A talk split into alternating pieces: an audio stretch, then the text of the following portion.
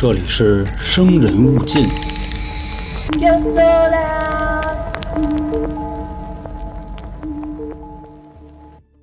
来了，朋友们，我是你们的杀人放火讲解员老航。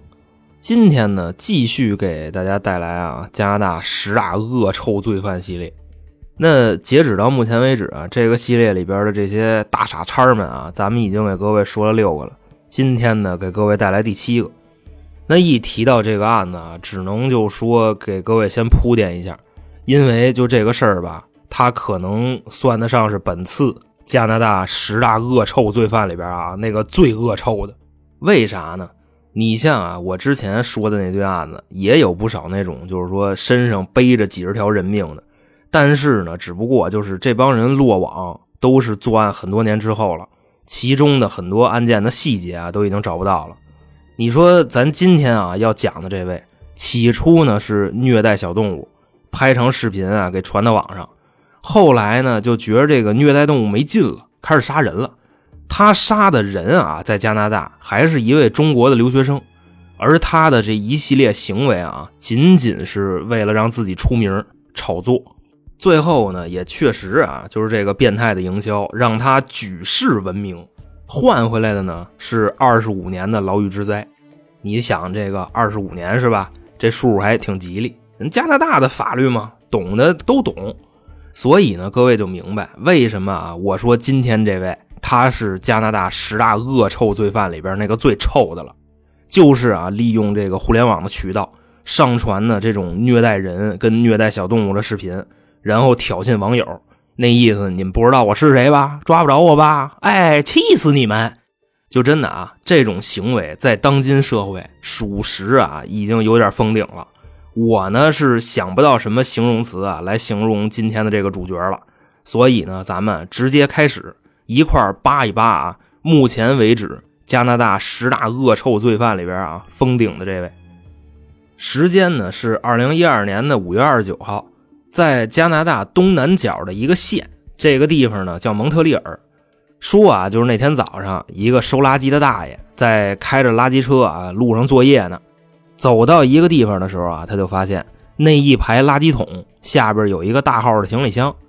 从外面看呢，这个箱子啊还挺好的，算不上旧，但不知道为什么啊，这个箱子的主人要把这么一个新的箱子给扔了。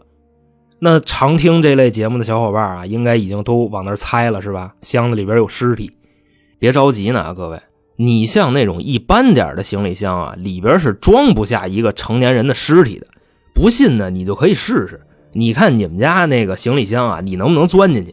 反正啊，咱就说这意思，搁不下一个正常的成年人。那随后呢，这位大爷啊就走过来了，但是呢，他当时就发现啊，离这个箱子越近，就越能闻见一股恶臭啊，腥臭腥臭的啊，基本上方圆三四米就没法待了，再往前走能熏一跟头。但这位大爷呢，好奇心他也比较重，就跟听咱们节目的小伙伴一样，他就非得过去看看啊，这个箱子里边有什么。所以说呢，忍着巨臭就过来啊，拽这个箱子的拉锁。当时啊，就那个姿势是什么样的？他把脑袋啊扭向后边，因为太臭了，就自己根本无法面对，就那么薅了一下啊，那个拉锁就没蹬开。再一看呢，这箱子的拉锁上啊还有一个棍锁，就是那种特别特别小的锁抽屉的那种锁。同时啊，在这个箱子上边啊有好多蛆。就那个白色的那个肉虫子啊，就一掐就呀就就流汤那种啊。那当时说呢，捡垃圾的大爷看见了这个场景，直接就报警了。在电话里边啊，就跟警察说，不知道哪个缺德的，可能是把这个死猫死狗装到箱子里了，还给锁上了。你想，这个在加拿大属于破坏垃圾分类的法则呀，就必须得找着他，然后重罚。说随后啊，这个警方接到报案就到了，把这个箱子一打开。里边是一个成年男性的躯干，没有四肢和脑袋，所以刚才啊，咱们为什么要卖个关子呢？就是说这箱子里边确实是有尸体，但是它不全，要不搁也搁不进去。当地的警方呢，就跟说啊，这个垃圾堆里边这不逃换了半具尸体吗？就给拉回警局去了。那接下来的工作啊，肯定就是准备找尸源了呗。时间呢，说过了半天，到了下午六点半左右的时候。在这座城市西边二百公里以外的地方啊，这地儿叫渥太华，是加拿大的首都。说呢，在那边的保守党总部收着一快递，打开一看呢，里边是一条腿，还是一条左腿。当时说呢，这条腿已经有点烂了，乍一看啊，没看出来。这个前台小姑娘以为是什么生鲜坏了呢，就刚要往后厨送，哎，这会儿看见脚丫子了。人家总部那前台一分析，说这是一个什么动物的腿呢？有五个脚趾头豆。几秒钟以后反应过来，呀呀呀，吓瘫了。旁边的那个同事呢就报警了。那渥太华地区的警方一到，把这个消息呢就跟其他地方的警方啊就同步了，因为人家那毕竟是首都嘛。那咱刚才说了，早上在蒙特利尔还发现一躯干呢。同时呢，这个渥太华保守党总部的这个大楼啊，就这个快递也是从蒙特利尔发过来的。索性啊，就把这两处残尸开始并案侦查。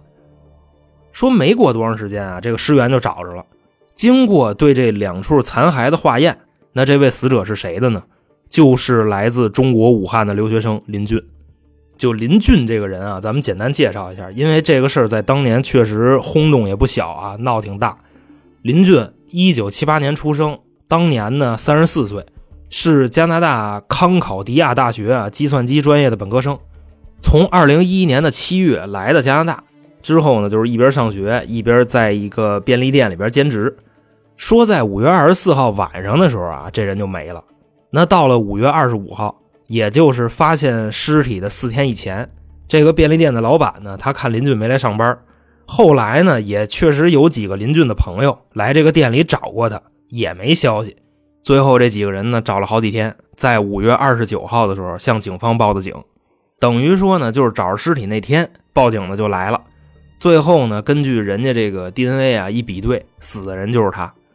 可是呢，你咱说到这儿啊，大家发现没有？目前啊，只有一条左腿，还有一个躯干。当然了啊，在发现躯干不久，跟附近的这个大楼里边啊，又发现了一坤包。打开以后呢，是一条左胳膊。如果就是按照这个分配方式来说的话啊，林俊的尸体应该是被分成了六份：俩胳膊、俩腿、一脑袋、一躯干。那等于说现在呢，还差右胳膊、右腿还有脑袋没找着呢。说当时啊，就基于这个。加拿大的媒体呢，就是迅速报道了这个新闻，举国上下的民众看了之后啊，都不敢收那个大件的快递了，生怕自己啊收着什么零部件。后来说呢，这个时间啊，到了案发的一周之后，六月五号，蒙特利尔五千公里以外的温哥华，这就相当于啊，就是从咱们这边去估算啊，从东北到新疆了，就那么一距离。当地的两所小学，温哥华这边。分别收到了一条右胳膊跟一条右腿，都是属于被害人林俊的。那到了七月一号的时候呢，在蒙特利尔的一条河里边捞上来了林俊的脑袋。说到现在啊，历时了一个多月，就这一堆啊，已经凑齐了。其实呢，就说在这一个月的时间里边啊，警方也确实没闲着，因为他们已经知道啊这个凶手是谁了。那会儿说啊，在发现了躯干之后，检查了附近大楼的监控。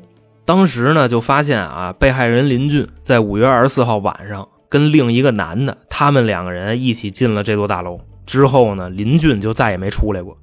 从这个监控上看啊，林俊当天戴了一帽子，穿了一身黄色的衣服，跟他一块那个人呢，穿了一身白色的衣服，手里拿了个塑料袋，里边呢好像是一瓶红酒。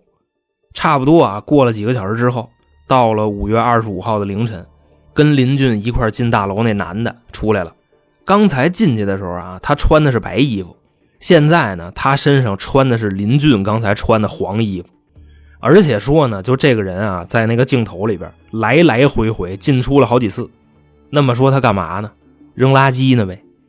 就根据这个线索啊，当地的警方证实，当天最后跟林俊在一起的这个人叫卢卡·马格诺塔，就这名还挺难说的。说当地警方啊知道了凶手是谁之后，他们一点都不觉得奇怪，为啥呢？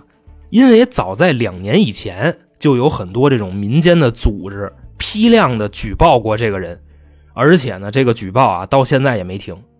说这个卢卡，他从二零一零年就开始在网上发那个虐猫的视频，先后啊弄死了好几只猫，后来呢是觉得这个虐杀小动物没劲了，在自己的这个视频里啊就扬言下一个目标绝对不是小动物了，这就是准备要杀人了。可是呢，加拿大警方啊在这个命案发生之前并没有重视，就说是光虐猫的这个行为啊抓不了他。你看这不现在出人命了吗？那就找人呗。说到这儿啊，咱们把这个时间线往回推一推，给大家讲讲之前卢卡这个人啊都干过什么。反正呢，各位听的时候啊，也是稍微加点小心，把手里那四十米刀啊给摁住了。因为说呢，这个人啊现在已经逮了，苟活于加拿大的某个监狱已经十多年了。那咱们就简单介绍一下这人啊。说卢卡生于一九八二年，当年呢三十岁，职业啊是一名 gay 优。什么叫 gay 优呢？就是拍 gay 片的啊，那个演员俩带棒的就拼刺刀，有时候好几个带棒的拼刺刀，就是不冒火星子，谁都不许走，谁都不算完，谁放响屁谁就没到位啊，就那么个意思。还说呢，就这个人啊，他在中途改过一次名原名呢叫埃里克纽曼，现在啊叫卢卡马格诺塔，也不知道为什么改这么个倒霉名字。早期呢，在高中毕业之后就出来上班了，跟一家这个男性脱衣舞俱乐部。担任脱衣舞郎，就这个职称啊，就恕我孤陋寡人了。我是真没听说过这个脱衣舞郎，我擦的了呀！说呢，这个过了没多长时间啊，到了二零零三年，正式进入 GV 界啊，就开始拍这个 gay 片了。同时呢，也接受各路大仙的邀请，谁喜欢他，就是出钱过去就崩你，或者呢自己过去挨崩。不过说啊，就是这个消费的老板啊，倒也不一定都是男的，女的有时候他也接。总之呢，卢卡这个人啊，就是抱着这么一个社会服务的心态，不管是这个什么样的性别啊，就是有人说他可能是那种双啊，他不是，就属于啊，你像国外那个社交网站上啊，能拆分出来六十多种性别，他都可以。就是你是男的，你是女的，你是以前是女的的男的，还是你以前是这个男的的女的？啊，或者你就男的，你这个你母 gay 啊，就什么乱七八糟都行，爱谁谁给钱就行。再往后说呢，到了二零零四年，卢卡呢谈恋爱了，他的对象呢非常出乎人的意料，他是一 gay 优啊，他对象是女的，这女孩呢二十一岁，比他小一岁。不过啊，有啥说啥，咱不是糟践人小姑娘啊，这女孩是一弱智，就是说当年只有啊学龄前儿童的一个智商。那这卢卡呢就骗人家。说跟人好好处，结果呢，就是崩锅的时候啊，折腾人家，给人家还都录下来了。那人家女孩啊，也就什么都不懂啊，他折腾人家就也不知道他干嘛呢。那除了这个呢，还把人家女孩的那个就信用卡给偷走了，盗刷了人一万块钱。等后来说呢，这个银行的过来要账了，女孩的家人把这卢卡给起诉了，告他诈骗加性侵。那法院开庭是怎么判的呢？一万块钱没问题，这账卢卡给背了。性侵啊没告下来。你按理说呢，就是这个女孩啊，她没有这种独立的民事行为能力，应该这个性侵是可以告下来的。但是呢，卢卡的律师在法庭上出具了一份报告，说卢卡这人他也是精神病。你别看他从事这个行业啊，就是什么 gay 物乱七八糟，他脑子有毛病，他属于那种自恋型的人格障碍。就是自恋型人格，咱们都听说过啊，他已经有障碍了，就是非常病态的一种情况了。那等于说呢，当时的宣判结果，卢卡被判九个月社区劳动啊，也没进去，外加上十二个月缓刑，就是十二个月之内你别犯事这事儿算拉倒。如果十二月之内你犯事啊，就从重处理。你说这个加拿大的法律对吧？他从重他能重到哪儿去呢？所以后边啊，这个卢卡就开始干更过分的事儿了。说等到了这个零七零八年，卢卡呢慢慢的就二十五六了，事业这一块啊也算是有了一些起色，上了当地的一个同性恋杂志，同时呢报名了两档综艺节目，不过都没要他。自己呢那么一分析啊，可能是我长得不好看啊，那就得整容。前前后后啊就这么说吧，那玻尿酸干四百来针啊，耳骨卸下来穿鼻梁子里了。干干巴巴那个小细狗子往胳膊里边打药，那胳膊当时就就病态，比脑袋还粗，一掐都能流汤就那么一模样。那再往后说呢，这个卢卡给自己整容还整破产了。你想啊，他之前盗刷人家女孩信用卡一万还没还上呢，自己整容整挺带劲。每个月呢，他的开销还有一部分啊，他得吃那个精神病的药。那再不申请破产啊，他那个能让要账的给活埋了，就那么个意思。后来再说呢，到了二零零八年左右，这卢卡自己跟家一分析，说我这么着不行。你说我这个各种拍 gay 片啊，到处蹭流量，我也不火呀，我得想办法啊，炒作炒作自己。那你们说这个自恋型人格障碍他怎么炒作自己呢？利用什么方式呢？就是啊，先黑自个儿，然后再洗白，就跟好多那种就什么女网红啊，就是有点粉丝之后，哎，给你就来一个不雅视频，到时候呢，这个人气嘎一暴涨，再出来澄清，就这不是我啊，AI 换脸就开始玩这个了。那咱们就说了啊，他当时本身就是一个拍不雅视频的。那他怎么能通过不雅视频来黑自己呢？要不说啊，就说这人他还是有招之前啊，咱们这个加拿大十大恶臭罪犯的第二期，咱们讲了一个人啊，就是加拿大第一女舔狗那个淫魔夫妻。就各位还记着那个具体的内容吗？把自己的这个妹妹让丈夫给迷奸了，最后自己那妹妹拿呕吐物呛死了。还拐了好多这种小女孩啊，就是十四、十五六岁的，让自己的丈夫崩他们，最后呢也都给人宰了。还记着那事儿吧？就那姐们啊，叫卡拉。说这个卡拉呢，由于当年她那丈夫连她都要弄死啊，她就把她丈夫给点了。于是乎呢，这算检举揭发呀。二零零五年就出狱了，等于就判了十多年。那这卡拉已经出来几年了？当时卢卡这货啊就盯上他了。就是通过一些渠道啊，把这个风就放出去了。说什么呢？江湖传闻说这 gay 圈里边啊，有一小 gay 红，就跟那个小网红啊差不多一个意思。就这卢卡跟释放没几年的这个卡拉谈恋爱了。那外界一分析呢，就这俩人倒也挺合适，是吧？这卢卡本身就是一坤逼，那你说这卡拉呢，比他岁数大啊？都说这个女大三抱金砖，这个卡拉可能比卢卡大个一面北墙，咱就说这意思。那当时呢，卢卡用的技术就是 PS，就是各种合成照片，再配上点什么文案啊，就那意思，什么三多狐狸也都是社会姐啊，卡拉我爱他，我永远跟他在一起，就就差不多的那么个意思。虽然没有辙啊，就说那会儿的这个加拿大啊，在零五年之后，一零年之前，就是这些民众啊，知道卡拉放出来了，纷纷的都开始找他，就那意思啊，这么恶心的一个人，就怎么还配活着？找着他以后啊，就最次最次得给他们家砸了。要不说呢，就找俩黑哥们啊，拽那个凯迪拉克上面去啊，让他舒服舒服。所以当时呢，这个卢卡借着这波炒作，跟卡拉官宣了，铺天盖地的啊，这个臭名他就远扬了。甚至说啊，这个多伦多的这个晚报都给他专门写了一篇报道，谴责这对臭不要脸的狗东西。不过呢，只有他自己知道啊，这个事儿是假的。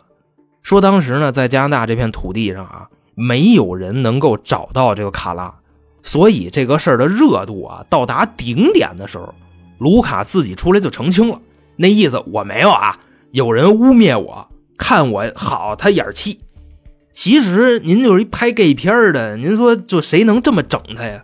可不就是自个儿弄自个儿吗？那基于说啊，就是卢卡这次炒作成功的经验。他呢就决定干一点更恶心的事儿，那什么事儿呢？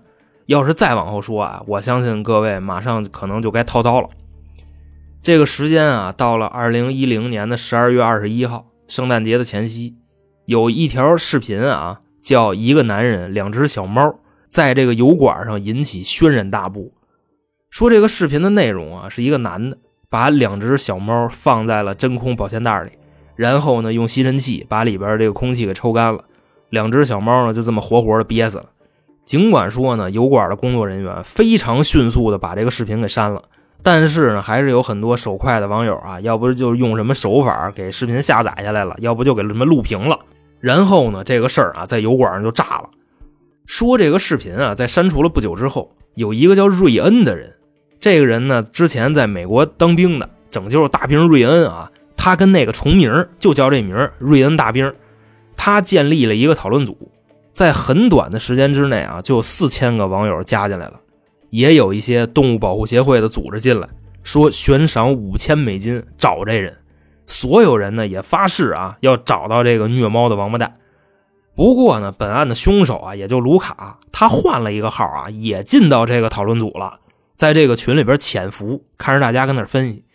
比如就说什么内容呢？就大家想啊，他那屋里边，他那个视频上也没有什么线索，就只能根据这个屋里的陈设、家具什么的有什么特征，看能不能说根据这个物品定位到大致的区域。就比如说啊，你的那个视频里有一盘锅包肉，那你很可能就是东北人；你那视频里有一只烤鸭，你很可能就北京人。反正就说那意思啊，在这个屋里边找线索破案，什么床单、被罩、吸尘器的。最后说呢，分析了很长时间啊，并没有任何的进展。那当时呢，卢卡就看着大家在这分析啊，他在这个群里边还有好几个小号，就看着这帮人啊着急忙慌的，他就过来嘲讽了，就往这个群里边啊发了一个当时虐猫的镜头，是一个照片那这个镜头呢拍到他的正脸了，只不过啊他上传的那个视频里边没有这镜头。那卢卡呢就把这个镜头的截图给自己的脸啊打上马赛克，发到这个群里边了。但是呢，他也万万没想到啊，就这个举动让他彻底暴露了。怎么说呢？这群里边有高人，把他这马赛克给还原了，就这张脸啊，清晰的暴露在这个世界面前。那上网一搜啊，找着了加拿大 gay 优卢卡马格诺塔。那现在知道是谁了，怎么找他那就好办了。说群里啊，这些人也是先尝试联系加拿大警方，让他们帮着找人。结果呢，加拿大警方不同意，那意思没杀人，管不了。后来呢，这些群友啊自己去定位，说这个卢卡不是 gay 优吗？直接啊给他社交平台那账号就给炸了，里边呢翻出来好多照片，就这么一张一张的看。那不过说呢，这张照片啊也间接佐证了卢卡是个什么玩意儿。说有绝大部分百分之八十这些照片都是假的，大概什么意思呢？就给各位举个例子啊，就是那些照片上都是什么纸醉金迷的生活，但是呢，你就可能会发现一个小时以前他在埃菲尔铁塔底下喝咖啡呢，两个小时以后啊到拉斯维加斯玩上百家乐了，你说这怎么可能呢？那后来呢，这个网友们就发现啊，就是这个好多照片都是 P 的，就是换了一脑袋。要不之前咱说了，他有自恋型的人格障碍。最后说呢，确实照片里边有点真的，找着几张，在这个加拿大多伦多照的。你去根据那个背景啊、楼房啊、说加油站什么的啊，在地图上精确的定位了卢卡当时的位置。那一帮离得近的网友啊，拎着镐把子上他们家去了。说到了之后啊，这人早就跑没影了。那调查群的网友呢，就这么扑空了。直到啊，距离上一个视频一年之后。到了二零一一年的十一月底，在油管上又出现了一个新的虐猫视频。他把一只猫啊拴在一根这个笤帚上，然后杵在那个浴缸里去了。这小猫慢慢的就被淹死了。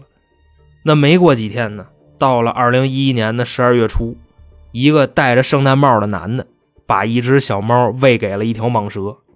等这些都干完了啊，这卢卡又开小号上群里嘲讽去了，说：“你看吧，逮不着我吧？” 咦。就真的啊，各位，就你们要看了那视频，能有心给他碎了。那再往后说啊，这时间呢过了小半年，到了二零一二年的五月十五号，这离留学生林俊啊被害的日子已经很接近了，还差十天。说就在这个时间段啊，这卢卡注册了一堆小号，就玩上水军啊，已经开始预热这次杀人了。他呢给这个视频还起了一个名字，叫一个疯子，一个碎冰锥。碎冰锥是什么东西呢？就是酒吧里边那个调酒师啊，就多冰球用的那玩意儿，跟锥子非常像。就那会儿呢，在这个视频网站啊，预热的文案差不多就怎么预热的？他开小号马甲啊，就是大神跪求哪儿能看到一个疯子和一个碎冰锤的视频？好多账号啊都这么发，就大概几十个。其实呢，都是这卢卡自己弄的。那到了五月二十四号啊，卢卡把林俊约出来了。那说关于啊，就约这块的细节啊，其实大家我知道你们也确实爱听这玩意儿啊，但是我不能瞎编，毕竟呢逝者为大，我不能糟践人家。反正这个理由就是约出来玩会儿。那本案的这个被害人林俊呢，也是一名同性恋，他呢也就答应这个卢卡的请求了，俩人啊就去卢卡家了。那之前呢咱说过，监控里边拍着啊，这个卢卡跟林俊，他手里拿着一瓶红酒，那红酒里边有药，喝完了就倒。那到了第二天啊，也就是二零一二年的五月二十五号，这个视频就出来了。视频里边的人呢，正是林俊，被捆在床上。卢卡呢，拿着这个冰锥啊，就唰唰唰，一下一下的把这个林俊就扎死了。后边的视频呢，也是啊，就是完整的记录了他分尸的过程，脑袋、俩胳膊腿就给咔全给卸下来了。那后续呢，这个事儿啊，警方直接锁定嫌疑人了，无数条的举报，外加上探头拍到的证据，直接啊就对这个卢卡发通缉令了。而且呢，还不是全国通缉令，是全球的通缉令。因为知道他那会儿已经跑了，说在十天之后啊，二零一二年的六月四号，这个卢卡在德国的柏林被抓了。说当时呢，抓他的这个过程啊，也挺嘚儿的。那天早上呢，卢卡去一家网吧里边去上网去，当时啊，这个前台在卢卡开机子的时候，他正在看这个通缉令，就自己的电脑屏幕上，一抬头，呀呵，这高了。但是啊，就这个前台网管啊，脸上并没有任何的反应，就非常正常的给这个卢卡开了机子，让他坐那儿。后来说呢，这位前台啊，还多次走到这个卢卡附近，就确认他是不是通缉令上那人。结果当时啊，卢卡的电脑屏幕也正在看着自己的通缉令，就跟那一边看一边跟那还咂摸嘴呢。当时这网管一分析啊，就是他，出门就报警了。没多一会儿呢，警察来了啊，直接就给带回去了。后来说引渡加拿大接受审判。那回来之后呢，这个卢卡在审讯的时候啊，也是拒不认罪，称自己的一系列行为都是被胁迫的。那意思啊，我如果不虐猫不杀人，就会有人杀了我。胁迫我的人呢，叫谁谁谁。就当时你可以理解为，就是他说的胁迫他的人，要不就叫范迪塞尔，要不就叫汤姆汉克斯，要不叫巨石强森。最后呢，警方一查。卢卡审讯里边点到的这些名字，全都是电影里边的人，而且啊，就是他描述他被胁迫的这个过程，也都是电影里边看的。那时间呢，来到二零一四年的九月，这都已经两年之后了啊。卢卡的案子开庭审理，最后的量刑，加拿大的最高刑罚终身监禁，二十五年不得假释。那到了今天呢，这个卢卡已经关了十年了，差不多再有十五年，这逼就该放出来了。要不说啊，就加拿大这法律还真牛逼，就不光是这个啊，而且说就是加拿大的这个监狱跟咱们这边可能不太一样，他们那边那监狱跟疗养院似的，玩电脑看电视。听说这个卢卡在监狱里边还跟另一个男的结婚了，所以呢，你说就是这样的法律制度啊，也难怪他们那边世界闻名重刑犯的数量啊，能在全世界排得上号。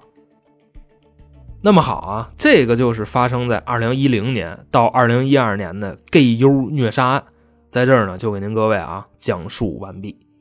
那在节目的最后呢，跟各位说一下，如果您想收听咱们台的其他专辑节目啊，这个平台没有的十八加那种，请关注 L R 啊春点，同时呢那里边也有进群的方式。那成，今天就这么着，我是咱们台杀人放火将军老航，我们下期再见，拜拜。